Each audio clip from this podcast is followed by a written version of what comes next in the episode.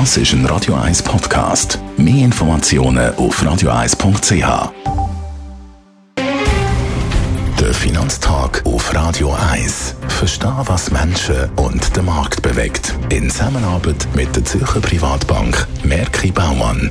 www.merkibaumann.ch wir reden mit dem Gerard Biasco, dem Anlagechef der Privatbank Merke Baumann, über die US-Beschäftigungslage. Ist ja wichtig, die Beschäftigungslage gerade auf dem US-Arbeitsmarkt. Wie entwickelt sich die zurzeit?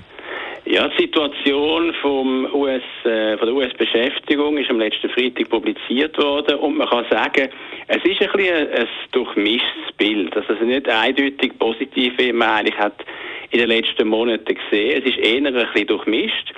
Was gut ist, ist die Arbeitslosenquote ist wieder ein bisschen runter.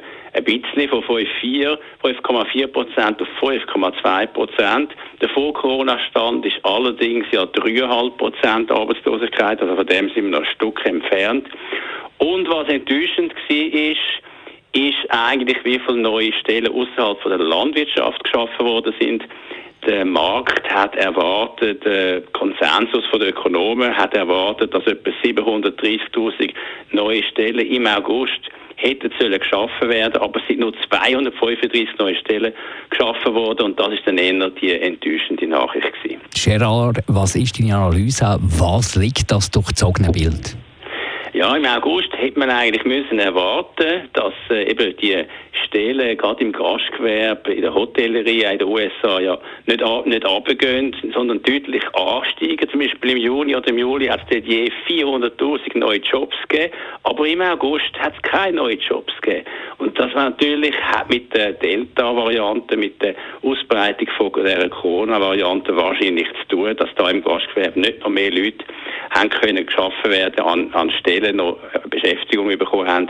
Das ist eher die enttäuschende Nachricht und an dem ist es ziemlich sicher gelegen. Was heissen die Signale jetzt für die US-Zentralbank? Ja, für die US-Notenbank ist das eigentlich, das durchmischte Bild? Ist eher ein eine unangenehme Situation, weil sie wollen ja ihre Obligationenkäufe reduzieren, möglichst noch in diesem Jahr, haben aber gesagt, sie schauen vor allem auf den Arbeitsmarkt, auf die Beschäftigungssituation. Und die ist jetzt nicht eigentlich so viel besser geworden, wie sie es selber auch erwartet haben.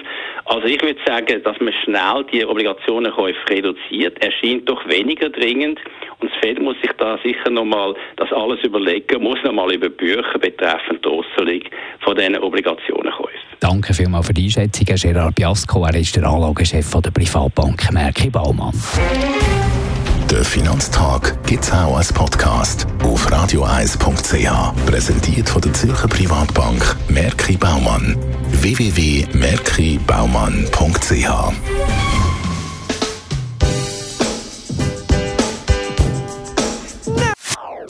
Das ist ein Radio 1 Podcast. Mehr Informationen auf radio1.ch.